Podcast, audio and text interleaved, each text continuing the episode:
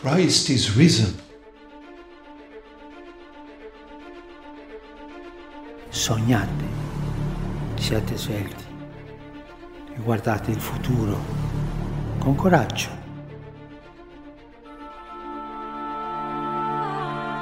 TZ. Duas sílabas. Uma aldeia. Um sentimento profundo e inexplicável.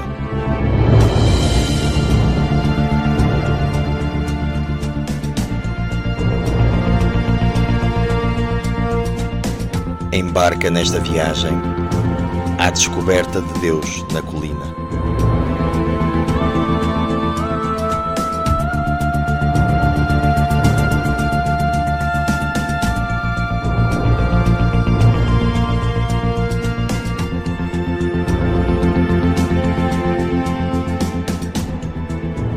De paz, faz do nosso irmão um servo de reconciliação e um portador de paz para todos, crentes e não crentes.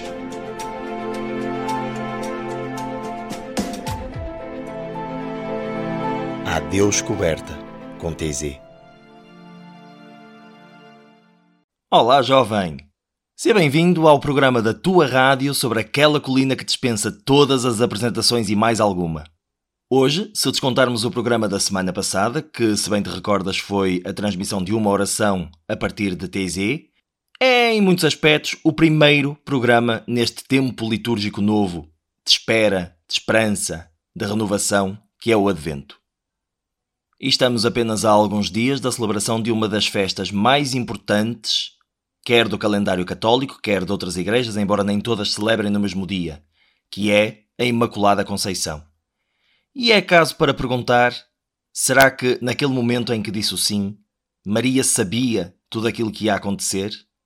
Será que aquela jovem cuja reação depois de ter dito aquele sim deu origem a todo um tema para uma Jornada Mundial da Juventude que vai decorrer no próximo ano, levantou-se e correu apressadamente.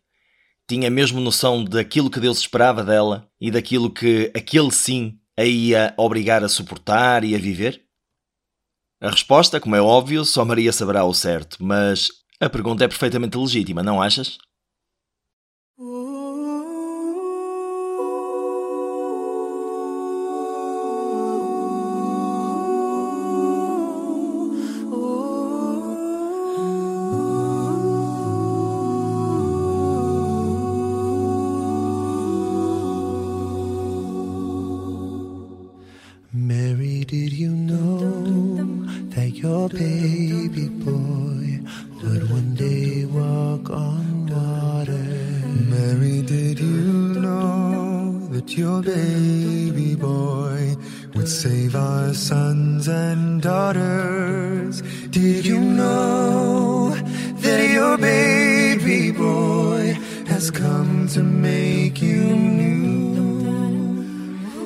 Child that you delivered will soon deliver you. Mary, did you know that your baby boy will give sight to a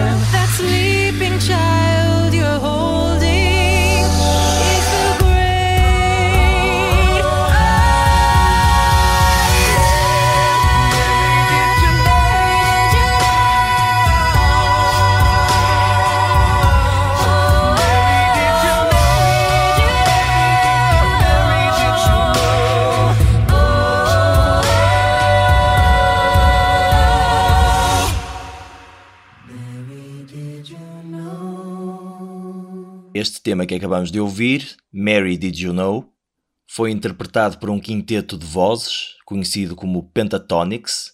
É uma banda que, pelo menos no YouTube, chegou a fazer algum furor há uns anos, agora tem andado um bocadinho mais desaparecidos, mas por aquilo que eu vi da página deles, continuam a produzir alguns temas e a fazer covers de muitas músicas que nós conhecemos.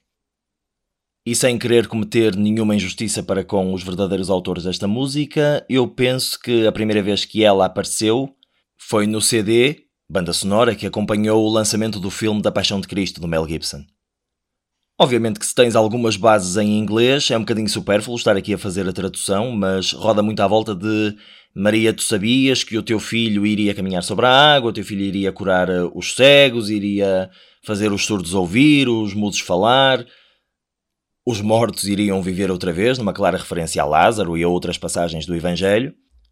Mas esta música, tal como algumas que também já passamos neste programa, tem a vantagem de humanizar muito aquelas personagens bíblicas que nós conhecemos. Maria, acima de tudo, foi humana, foi uma mãe. E o que qualquer mãe sente, ela sentiu. Mais, menos, mas sentiu. E provavelmente na hora em que ela via o seu filho a passar por aquele sofrimento atroz da morte na cruz, eh, o facto dela saber ou não saber que o filho era também, podemos dizer, tinha uma costela de Deus, eh, acho que de pouco conforto lhe servia. O coração da mãe falou muito mais alto do que o coração da crente, podemos dizer assim.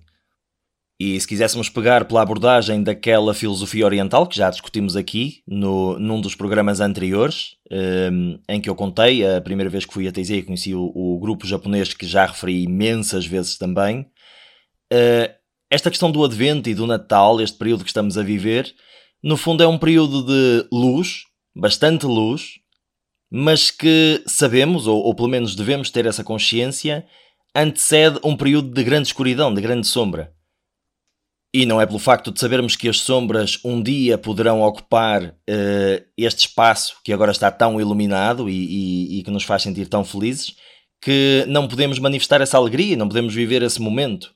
Pelo contrário, devemos aproveitá-lo, devemos vivê-lo e fortificar-nos, como também falamos aqui, para não temermos as sombras que hão de vir. E quando estamos a falar de sombras, estamos a falar, obviamente, do período da Quaresma, que em si não é propriamente uma sombra, até é um período transformador mas que antecede e já nos prepara para um período negro, que é aqueles primeiros dias da Semana Santa.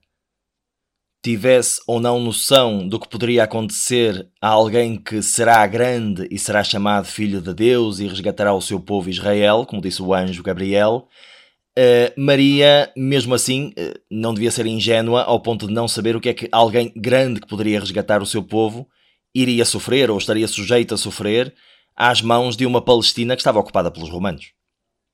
Mas será que esse medo ou essa ansiedade por um futuro que ainda estava um bocadinho incerto, mas que provavelmente viria, a impediram de saborear plenamente aquele momento de profunda felicidade? Talvez não.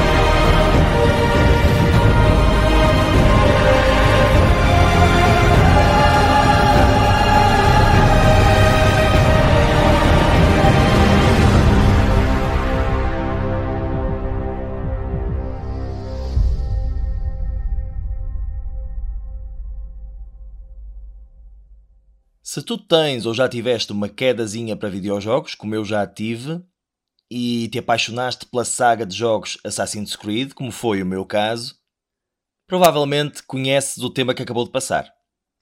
É o tema principal do. Ora bem, um, dois, três. Do quarto jogo, pelo menos para computador, foi o quarto jogo dessa saga, Assassin's Creed, chamado Assassin's Creed Revelations. Quão apropriado para este tempo de advento, não achas? Mas não foi por isso que eu coloquei aqui. Coloquei-o aqui porque esse jogo, para além de alguns documentários ou eh, alguns artigos que provavelmente já, já me passaram pelas mãos, é uma das melhores ferramentas pedagógicas para compreender um acontecimento histórico, para mim, um dos mais importantes da história da humanidade, pelo menos da história ocidental, e que, eh, sinto muita pena por dizê-lo, passa muito ao lado dos nossos programas de história do ensino básico e até do ensino secundário, daquele mais específico para as humanidades. E falo de quê? Da queda de Constantinopla. Ah, ah, perdão, da, da queda de Istambul. Ah, espera, não, Constantinopla. Istam, Istambul? Constant... Epá, que encrenca.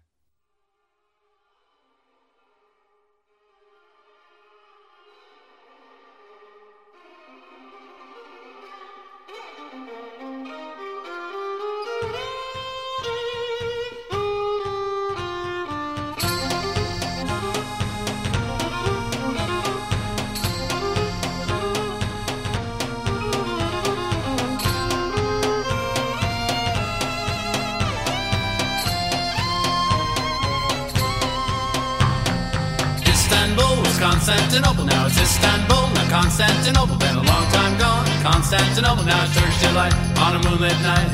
Every gal in Constantinople lives in Istanbul, not Constantinople. So if you've a date in Constantinople, she'll be waiting in Istanbul. Even old New York was once New Amsterdam. Why they changed it, I can't say. People just liked it better that way. So take me back Constantinople. No, you can't go back to Constantinople. Been a long time gone. Constantinople. Why did Constantinople get the works? That's nobody's business but the Turks.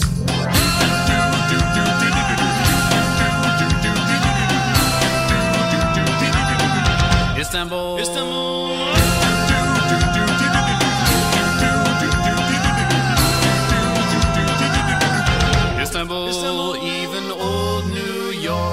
Was once New Amsterdam. Why they changed it, I can't say. People just liked it better that way. Istanbul was Constantinople, now it's Istanbul, not Constantinople. Been a long time gone, a Constantinople. Why did Constantinople get the works? That's nobody's business but the Turks.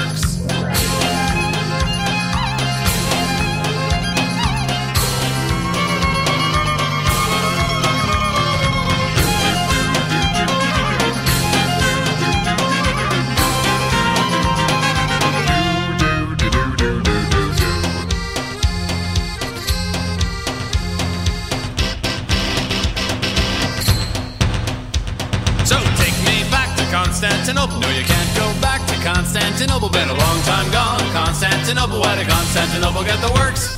That's nobody's business but the Turks. Istanbul.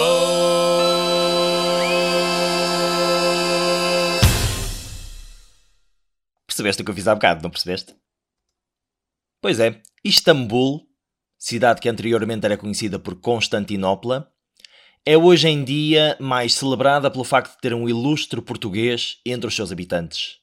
Falo, obviamente, do Mr. Jorge Jesus, treinador do Fenerbahçe Spor Kulübü, isto dito no meu turco irrepreensível. Kulübü, esse que está sediado precisamente na cidade de Istambul. Este é um bocadinho mais difícil do que outro dos clubes dessa cidade, que é o Galatasaray, que foi buscar o nome a uma das partes da cidade, Galata, mais precisamente a parte da cidade que fica a norte de um estuário conhecido como o Corno de Ouro. Estás a ver a vantagem deste programa? Se não aprenderes mais nada, aprendes pelo menos os nomes todos catita. O original da música que acabamos de ouvir eh, vem para aí dos anos 50 e é da autoria de uma banda chamada The Four Lads, ou Os Quatro Rapazes, os Quatro Tipos. Mas a versão que passou vem de outra banda chamada They Might Be Giants, eles poderiam ser gigantes, e estava incluída num álbum chamado Flood e é de 1990. E fala sobre quê? Fala precisamente sobre isto. Istambul não é Constantinopla, ou era Constantinopla, mas já não é, e os turcos é que sabem porque é que não é. E até dá um exemplo muito engraçado, e isto também é uma curiosidade. Até Nova York começou por se chamar Nova Amsterdão. Isto porquê? E fica a nota histórica. eh, A ilha de Manhattan e toda aquela zona do atual estado de Nova York, pelo rio Hudson acima, foi uma, uma possessão de- dos holandeses ou dos, dos neerlandeses, como nós agora costumamos dizer, eh, a partir de 1617, 1620 e até ao ano, salvo erro, 1664, que foi quando, depois de uma guerra, eles passaram a soberania dessa zona para os ingleses.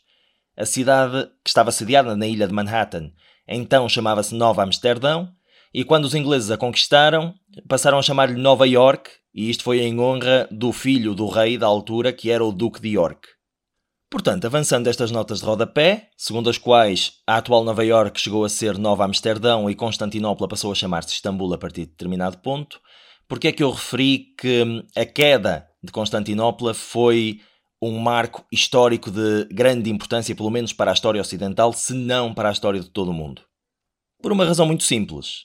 Segundo a divisão cronológica tradicional da história, a queda das duas Romas, dos dois impérios romanos, marca o início e o fim da Idade Média. Portanto, o Império Romano do Ocidente caiu no ano 476, quando o último imperador romano, que era uma criança já agora, chamado Rómulo Augustulo, foi deposto.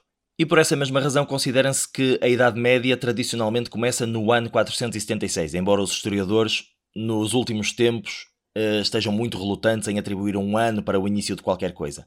Porque nós não adormecemos num dia e acordamos no outro e de repente já estamos numa nova era, não é assim que as coisas acontecem. Mas para aqueles que acham que dizer que a Idade Média começou no século V é uma definição demasiado lata, demasiado hum, imprecisa da história, então podemos apontar perfeitamente o ano 476 ou então o ano 410, que foi o ano em que Roma foi saqueada pela primeira vez, ao final de 800 anos, como o início da Idade Média. Seja como seja, o final da Idade Média também é um- uma questão discutível em termos de, de datas precisas. Muitos atribuem o final da Idade Média à chegada do Cristóvão Colombo à América, no ano 1492, mas há outros que, seguindo a lógica de que se a Idade Média começou com a queda da primeira Roma, do, do Império Romano do Ocidente, no ano 476, também deveria acabar com a queda da segunda Roma, da nova Roma, que, como já vamos ver, é Constantinopla, então faz todo o sentido que se dê por terminada a Idade Média nessa data, na data em que cai Constantinopla às mãos dos turcos otomanos. Estamos a falar do dia 29 de maio do ano 1453. E agora tu perguntas, por que raio é que estamos aqui a falar desta história de questões de Idade Média, dos Impérios Romanos, se estamos num programa de TZ? Bem, antes de mais, eu prometi-te logo no primeiro programa que nós fizemos que iríamos falar muito de história aqui, quanto mais não fosse a história de TZ. Portanto, como dizia o Timão no Rei Leão, sei que é duro, Pumba, mas é a vida. Hakuna Matata. É tão fácil dizer. Hakuna Matata. Sim, vais perceber. Os teus problemas são para esquecer. Para sobreviver, tens que aprender. Hakuna Matata.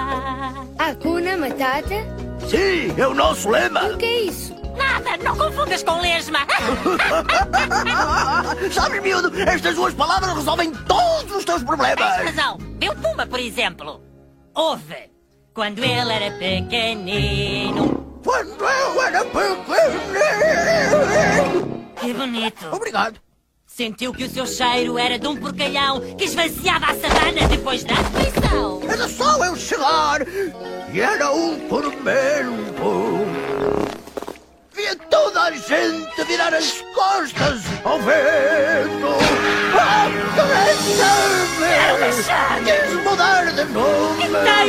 Eu não era craque. Quando eu dava. Ei, Pumba, não há frente às crianças. Oh, desculpa.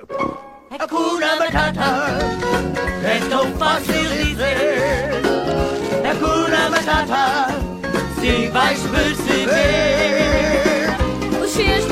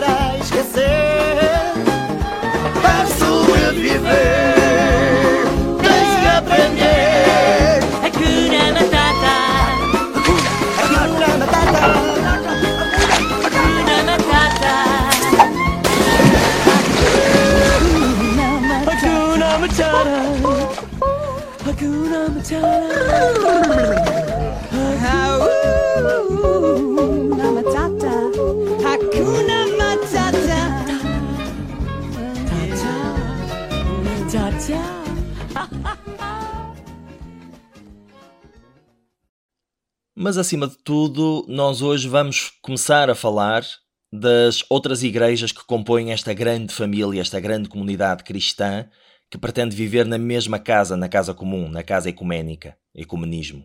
E não há melhor forma de começar do que por aqui, pela divisão do mundo romano em dois, que no fundo é a matriz por detrás da divisão da cristandade em oriental e ocidental.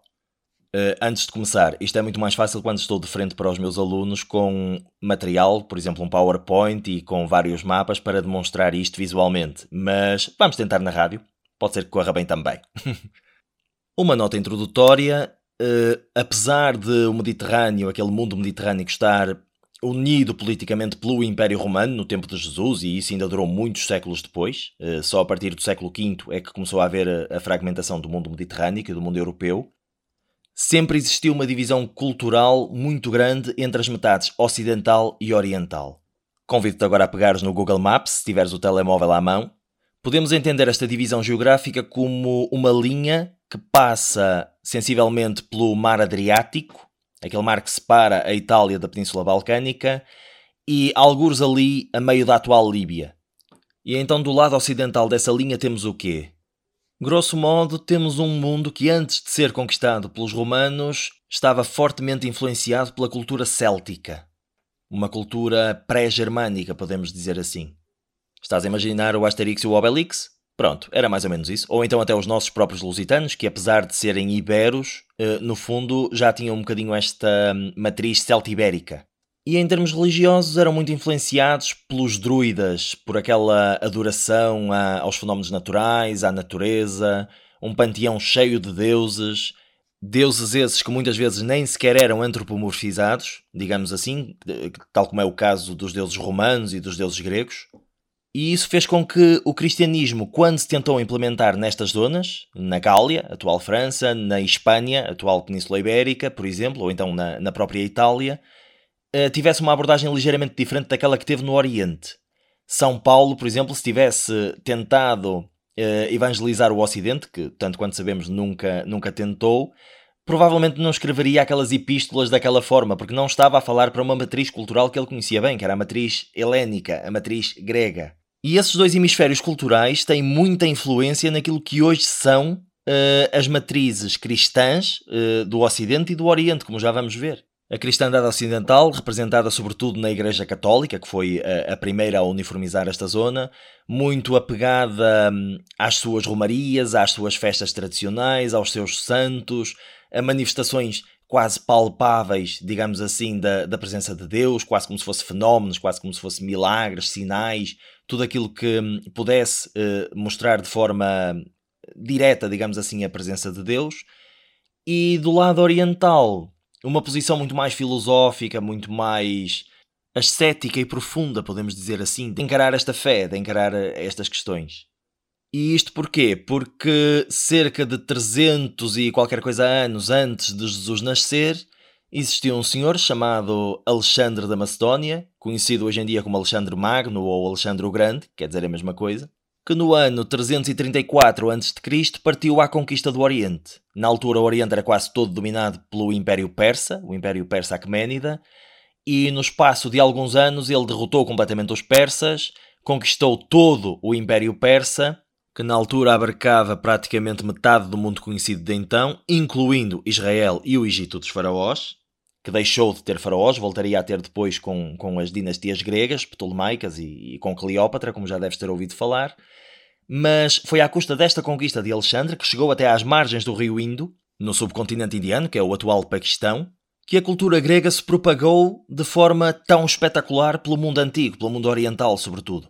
Pensa nisto. Toda a atual Turquia, Síria, Palestina, Jordânia, toda aquela zona, Iraque, Irão, inclusive alguns países, partes do Afeganistão, partes do atual Paquistão, partes daqueles istões todos, o Uzbequistão e o Tajiquistão, Tudo isso fazia parte do Império de Alexandre o Grande e os gregos demoraram alguns séculos, em al- em algumas zonas foi mais cedo do que noutras, a perder o controle dessas zonas. Por isso, a cultura grega teve tempo de frutificar, de, em alguns casos, até se fundir com as culturas locais que já existiam, e algumas eram muito avançadas. Recordemos, a cultura persa era muito avançada para a altura. E para aquilo que nos interessa mais aqui, sobretudo as zonas do Próximo Oriente, da Síria, Palestina, Turquia e o Egito. O Egito, que foi conquistado por Alexandre o Grande, foi tirado aos persas e depois foi governado por uma dinastia macedónica, grega, digamos assim, que era os Ptolomeus. Toda essa zona por onde deambularam São Paulo e os primeiros apóstolos estava profundamente helenizada, grequificada, digamos assim. E a língua franca, a língua da cultura, a língua até do- dos tratos comerciais e dos tratos do dia a dia, era o grego. Não espanta por isso que os primeiros evangelhos e as epístolas de São Paulo tenham sido todos escritos em grego. Só para acrescentar mais um elemento a esta discussão, eh, a capital do Egito Ptolomaico chamava-se Alexandria. Hoje em dia é a segunda maior cidade do Egito, depois do Cairo, da, da capital. Essa cidade, obviamente, foi fundada por Alexandre o Grande e quase desde o início, quase desde o primeiro e principalmente do segundo dos Ptolomeus, eh, teve uma vertente muito cultural. Atraiu as mentes mais brilhantes da altura para ali. Aliás, foi fundada uma biblioteca, a famosa Biblioteca de Alexandria. Foi fundada naquela cidade e existia até uma lei que dizia que todos os navios que chegassem ao porto de Alexandria, que também era um porto comercial muito ativo na altura, tinham que ser revistados à chegada por oficiais da alfândega para descobrirem se tinham pergaminhos, livros, tudo o que fosse material dado à cultura para ser confiscado, trazido para a biblioteca, transcrito e depois eh, era devolvido aos seus proprietários, mas normalmente, e isto é uma parte muito curiosa, segundo o- o- os historiadores da altura, o que os oficiais da Biblioteca de Alexandria devolviam aos capitães dos navios, ou então aos proprietários das obras, eram as cópias que eles faziam e não os originais.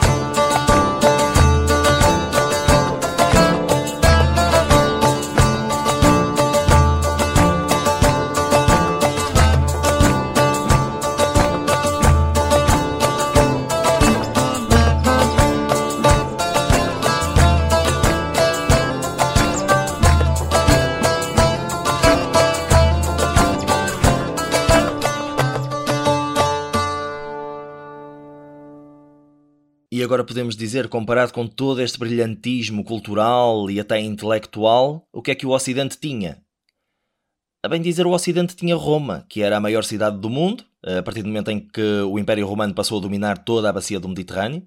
Por volta da altura de Cristo, Roma já tinha cerca de um milhão de habitantes, ou até já ultrapassava um milhão de habitantes, e só passado mil e tal anos é que voltou a haver uma cidade com essas dimensões, e, e estamos a falar de Londres, já na viragem do século XVIII para o século XIX e em plena Revolução Industrial. E, e, sim, mesmo para os primeiros cristãos, sempre foi reconhecida a Roma essa importância tremenda como capital do Império, como cabeça do Império. Capital vem da palavra capita, capita, cabeça. E aliás, temos várias histórias de mártires cristãos, a começar por São Paulo, é, é logo um dos primeiros, que perante a acusação de estarem a espalhar uh, doutrinas subversivas da ordem moral, da ordem social, por exemplo, e, e, foram acusações que foram muito atiradas aos primeiros cristãos da altura, eles ou não se recusavam a serem enviados para Roma para serem julgados, ou então, como foi o caso de São Paulo, que era um cidadão romano e tinha esse direito, apelavam mesmo para serem enviados para Roma para serem julgados em Roma. Isto não era só uma questão de procurarem mais justiça, era uma questão de procurarem, e podemos dizer assim sem qualquer problema, o maior palco onde pudessem espalhar a sua fé. Que maior palco existia além da cidade eterna, além de Roma. Fora Roma, o que é que o Ocidente tinha para oferecer que se comparasse ao Oriente? Uh, ora bem, tínhamos uma Cartago, que para os primeiros cristãos até foi uma cidade bastante importante. Alguns mártires da igreja muito importantes eram originários de Cartago, tivemos alguns bispos também importantes que escreveram algumas coisas interessantes sobre o, o cristianismo dos primeiros tempos, e também tivemos um senhor chamado Agostinho, Santo Agostinho. Agostinho, bispo de Hipona, que era uma cidade vizinha de Cartago, mas no fundo estava sob a influência dessa grande cidade da Tunísia. Mas fora esta importância para os primeiros cristãos e o seu porto comercial, que continuava a ser muito importante, mesmo depois da conquista romana, o que é que Cartago tinha para oferecer em termos culturais? Hum, muito pouco. O resto do norte da África, aquela zona da Líbia e da Mauritânia romana, não tinha cidades dignas desse nome, pelo menos em termos de dimensão.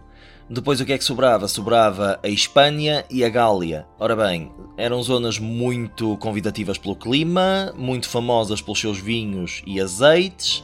Principalmente a Espanha era muito famosa pelas suas minas, mas ainda estamos muito longe do tempo em que Paris, por exemplo, era uma grande cidade. Paris era quase uma aldeia, digamos assim, ali no Rio Sena.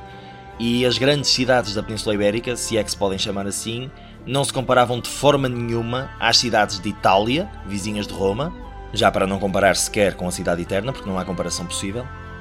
E mesmo quando comparado com o Oriente, não havia hipótese, era um campeonato completamente diferente. Uh, basta dizer que as grandes cidades do Império Romano estavam praticamente todas a oriente de Roma. Antioquia, na atual Turquia, mas ali já, já às portas da Síria. Na antiguidade, aliás, a cidade era considerada a capital da Síria. Alexandria, obviamente, Éfeso, uma grande cidade que está nas margens do mar Egeu, atual Turquia, mas que tem uma cultura muito grega. Ainda hoje uh, aquelas ruínas são todas lembrança do passado grego da cidade. Uh, Atenas, basicamente todas as grandes cidades do Império, ou foram cidades para as quais São Paulo escreveu as suas epístolas, ou então eram cidades que estavam ali nas imediações. E só para finalizar este ponto histórico, que já vai muito extenso, eh, quando a Igreja Cristã Romana unificada, digamos assim, antes da divisão entre Ocidente e Oriente, se começou a organizar sob o manto do imperador, do primeiro imperador cristão, que foi Constantino, já no século IV, a partir do ano 313 e daí em diante, eram reconhecidas cinco grandes cidades que eram cidades patriarcais, que tinham grandes patriarcas que, para a Igreja Oriental, ainda são chamados hoje em dia de papas. Roma, obviamente, por ser a grande capital do Império, Constantinopla, a segunda capital fundada por Constantino, daí o seu nome, na antiga cidade de Bizâncio, uma cidade muito pequenina, grega, que com Constantino passou a adquirir umas dimensões enormes. Antioquia, que foi a primeira comunidade cristã a ser fundada fora da Palestina, fora da, da Terra Santa. Jerusalém, por, por razões óbvias. E Alexandria, no Egito, também por causa da sua dimensão cultural e do facto de ter sido muito importante para os primeiros cristãos. Só essas cinco cidades é que tinham o estatuto de cidades patriarcais. Todas elas estavam no Oriente, com exceção de Roma.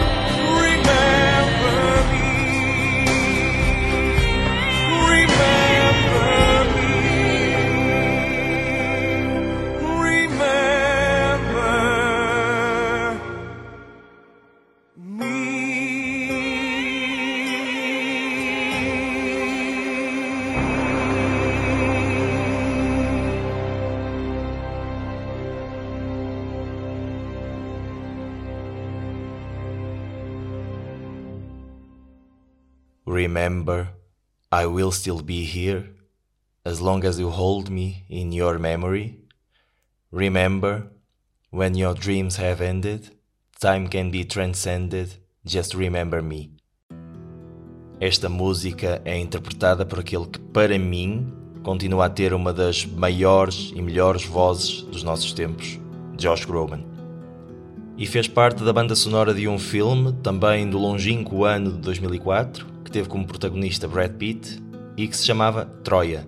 Estamos a falar, obviamente, numa interpretação moderna da velha história da Ilíada de Homero, a queda da cidade de Troia, o que também para os antigos gregos era uma espécie de marca identitária da sua cultura e, e- e antes de existir uma Grécia propriamente dita, existia, para além da língua, para além da religião, toda esta mitologia, toda esta, hum, no fundo, história que os unia como um só povo, muito embora as várias cidades na Grécia fossem quase todas independentes, umas das outras até à chegada dos romanos. A Ilíada em si tem vários protagonistas, mas um dos principais era o herói lendário Aquiles. E aquilo que motivou Aquiles a ir para a guerra de Troia foi eh, a necessidade, eh, se podemos dizer assim, de subsistir para além da morte.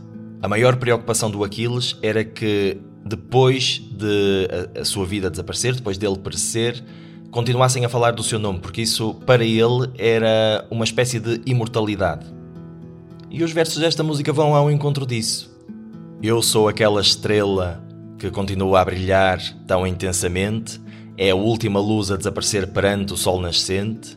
Eu estarei contigo sempre que tu contares a minha história, porque eu sou aquilo que eu fiz.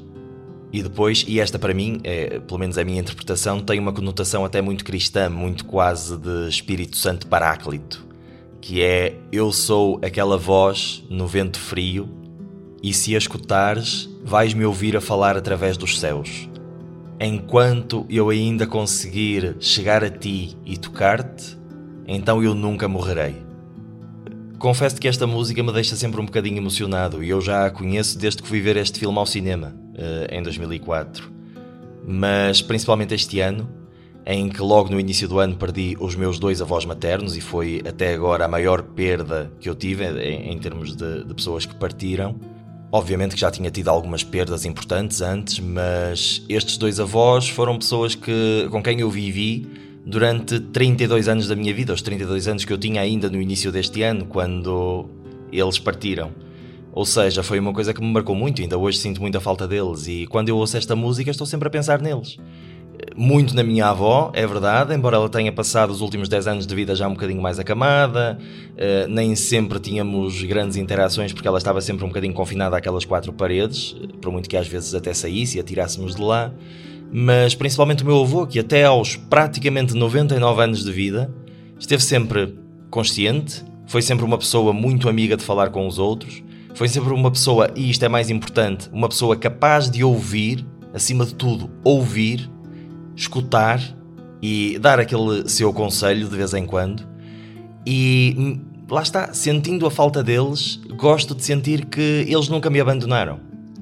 Fica até a confidência, desde o dia em que principalmente o meu avô morreu, que foi na véspera de fazer 99 anos, ele foi enterrado no dia de anos dele, que, que bela prenda, no dia 3 de março. Eh, Desde esse dia eu praticamente nunca mais fui ao cemitério eh, e praticamente nunca mais estive perto da campa deles, eh, do, do jazigo deles.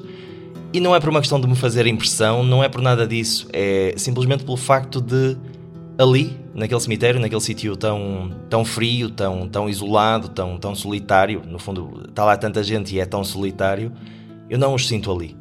Eu sinto-os aqui. Sinto-os aqui comigo. Como diz esta música, no céu, através do brilho de uma estrela, no vento que passa, no vento que me toca, no vento que sussurra aos meus ouvidos.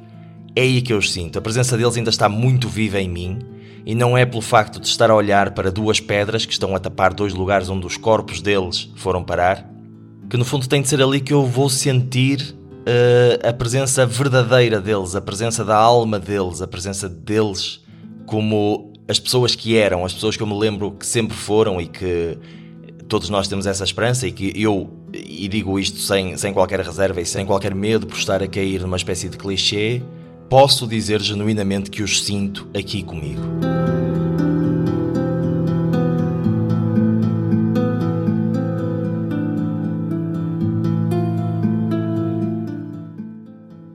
Voltando agora à contextualização do, do mundo em que nasceu este cristianismo e onde se firmaram já as matrizes daquilo que viriam a ser as igrejas ocidentais e orientais, que, como vimos, antecedem o próprio cristianismo per se.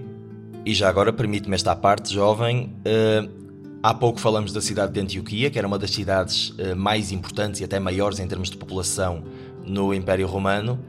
Uh, pois bem, esta cidade de Antioquia, que foi a primeira uh, a ter uma comunidade cristã fora da, da Palestina, fora da Terra Santa, é também uh, bastante notória pelo facto de ter sido ali, naquele sítio, que pela primeira vez os seguidores de Jesus, que normalmente se chamavam a eles próprios os seguidores da verdade, os seguidores do Evangelho, os seguidores do caminho, tinham, tinham estas conotações todas, passaram a ser chamados de cristãos. O próprio termo cristão foi cunhado nesta cidade de Antioquia. Estamos a falar já de meados e finais do século I.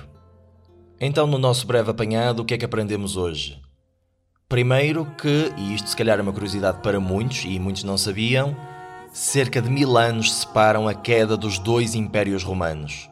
Isto sabes das aulas de história, quase certeza, mas no final do século IV depois de Cristo, inícios do século V, o Império Romano foi definitivamente dividido em dois. Teodósio foi o último imperador eh, de um Império Romano unificado e eh, após a sua morte o Império foi dividido pelos dois filhos adolescentes que ele tinha. Foi o Arcádio para o Oriente e foi o Honório para o Ocidente. E o Império Romano do Ocidente, fruto também eh, de muito do que já falamos, o facto de ter uma matriz cultural um bocadinho menos avançada do que o Oriente, o facto de ter menos cidades e menos populosas, o comércio também em si não era eh, tão forte como no Oriente, não existiam tantas receitas, tanto dinheiro a circular, tanta população para defender o Império, não durou 100 anos depois desta divisão. A divisão aconteceu no ano 395, no ano 476 caiu, após a deposição, como já dissemos também, do último imperador romano do Ocidente que se chamava Rómulo Augustulo, uma criança. Mas, e se quisermos ser absolutamente exatos no que toca à legislação do ponto de vista até político, o Império Romano do Oriente existiu durante quase mil anos depois disso. No dia em que desapareceu, 29 de maio de 1453, que foi quando a cidade de Constantinopla caiu às mãos dos turcos, já a expansão ultramarina portuguesa tinha começado. Já Portugal estava a desbravar a costa ocidental africana, já tinha conquistado Ceuta no norte da África, por exemplo. Estávamos no reinado de Dom Afonso V, que foi o 12º rei de Portugal. Por isso, se calhar é caso para espantar, para quem nunca pensou nisto. Um dos impérios romanos conseguiu sobreviver quase até às portas da modernidade. Claro que era um Império Romano muito mais fraco, sofreu muitas alterações, por exemplo, a partir do século VII, a língua oficial da, da administração deixou de ser o latim, passou a ser o grego. E é mais ou menos a partir dessa altura que muitos historiadores deixam de chamar a este império o Império Romano do Oriente e passam a chamar-lhe Império Bizantino. Isto porquê? Porque a cidade de Constantinopla, que foi fundada por Constantino I, o primeiro imperador romano cristão, para ser a nova capital, a nova Roma, deste, deste império unificado dele, foi edificada sobre as fundações de uma antiga colónia grega que se chamava Bizâncio. Daí o nome Bizâncio, Bizantino. E porquê é que estamos a bater tanto na tecla desta cidade? Principalmente por esta razão. Aquilo que Roma é para a Igreja Ocidental, Constantinopla é para a maioria das igrejas orientais. E digo maioria porque existem muitas. Quase todas elas fazem parte de uma comunhão ecuménica que reconhece uma espécie de superioridade ao patriarca de Constantinopla, que, assim como o Papa de Roma é tido como sucessor de São Pedro, esse patriarca é tido como sucessor de Santo André. Acredita-se que o apóstolo André terá ido evangelizar para a antiga Bizâncio, ainda não existia Constantinopla, ainda estávamos a 300 anos, a quase 300 anos da fundação de Constantinopla pelo, pelo imperador romano, mas ele andou por lá, deambulou por aquela zona e os seus restos mortais, até eh, por vicissitudes variadas, foram parar eh, depois a Constantinopla. E André, embora não seja a pedra sobre a qual Jesus fundou a sua igreja, como os católicos gostam de dizer, que, que, citando o Evangelho que, que Jesus fez de Pedro, André foi, no entanto, o primeiro de todos os apóstolos de Jesus a ser chamado.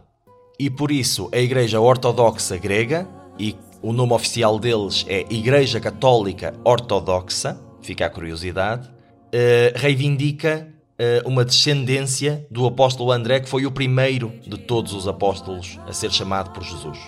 Hoje vamos ficar-nos por aqui na aula de História. Se este episódio tivesse um título, podíamos dizer E viram-se gregos? Espero que não tenha sido o teu caso, que não te tenhas visto nem grego nem grega a ouvir este programa, que tenhas gostado. Espero que continues a acompanhar-nos durante esta caminhada para conhecer as outras igrejas nossas irmãs, porque na próxima semana vamos continuar a falar deste Oriente e vamos falar sobretudo da Igreja Católica Ortodoxa, ou então como nós costumamos chamar para distinguir da nossa própria Igreja Católica, a Igreja Ortodoxa Grega, bizantina, digamos assim, cuja sede ainda está na antiga cidade de Constantinopla e que continua a chamar-se Constantinopla em termos religiosos, mas cujo nome mais habitual a partir de certo ponto, depois da conquista otomana, da conquista turca da cidade no século XV, passou a ser Istambul. Istambul não é um nome turco, a raiz da palavra está até no grego, curiosamente, e é uma coisa que muita gente não sabe. mas eh, no fundo Istambul é o nome turco da cidade, porque os turcos mal conquistaram a cidade, fizeram dela a sua capital também. Aliás, o sultão otomano, o sultão turco Maomé II, que conquistou a cidade, não tardou a adotar o título de Kaiser Irum, que em turco significa o César dos Romanos. Ele via-se como uma continuação do Império Romano. Ele não era nenhum estranho à história romana daquela zona, não era nenhum estranho que de repente vinha terminar um império e, e- e colocar outro no seu lugar. Ele considerava-se uma espécie de continuidade, e se formos a ver, até podia fazer algum sentido, porque ao longo dos quase mil anos deste Império Romano do Oriente, deste Império Bizantino, foram várias as dinastias que se foram sucedendo. A última dinastia a reinar, e fica a curiosidade, foi a dinastia dos Paleólogos, que passaram a reinar na cidade a partir do ano de 1261 e aguentaram quase 200 anos até à, à queda da cidade em 1453. Portanto, podemos dizer que os otomanos foram a dinastia seguinte deste Império Romano. Obviamente que muita coisa mudou. Para começar, a religião do Estado passou a ser eh, o sunismo muçulmano. Mas os otomanos sempre tiveram uma postura muito tolerante em relação a todas as religiões. Logo a seguir à conquista, convidaram novamente os cristãos e povos de outras denominações a virem morar novamente na cidade. Restabeleceram o patriarcado ortodoxo de Constantinopla, que tinha sido abalado por causa da conquista, mas muito pouco tempo depois voltou a existir, com alguma independência em relação ah, ao próprio Estado otomano, que é uma coisa verdadeiramente extraordinária. Os otomanos nunca se aproveitaram verdadeiramente da sua posição de força para controlarem a ferro e fogo o patriarcado ortodoxo e fazer com que todos os cristãos da zona passassem a obedecer, só porque os turcos tinham o patriarca cristão eh, na mira, digamos assim, do outro lado do cano de uma arma. Mas, e fazendo um bocadinho de spoiler para os episódios seguintes, eh, o facto de Constantinopla ter sido conquistada pelos turcos motivou que muitas outras igrejas ortodoxas se separassem desta igreja mãe grega bizantina, uma das igrejas a declarar a sua independência, digamos assim, já no século XVI, foi a Igreja Ortodoxa Russa. Mas sobre isso não vamos fazer spoiler. Teremos tempo para falar destes ortodoxos russos, portanto não percas os próximos episódios porque nós vamos falar dos ortodoxos russos. Com o nosso tempo a escassear, resta-me desejar-te, como sempre, uma ótima e abençoada semana. Não percas os próximos programas. E segue este programa nas redes sociais, nomeadamente na página de Instagram, a Deus Coberta com TZ, onde, apesar das falhas nas últimas duas semanas, tens ou terás todos os programas que já passaram e já foram para o ar nesta rádio, disponíveis para ti em formato podcast. E não te esqueças, não tenhas medo de subir a colina, porque depois é sempre a descer. Até para a semana.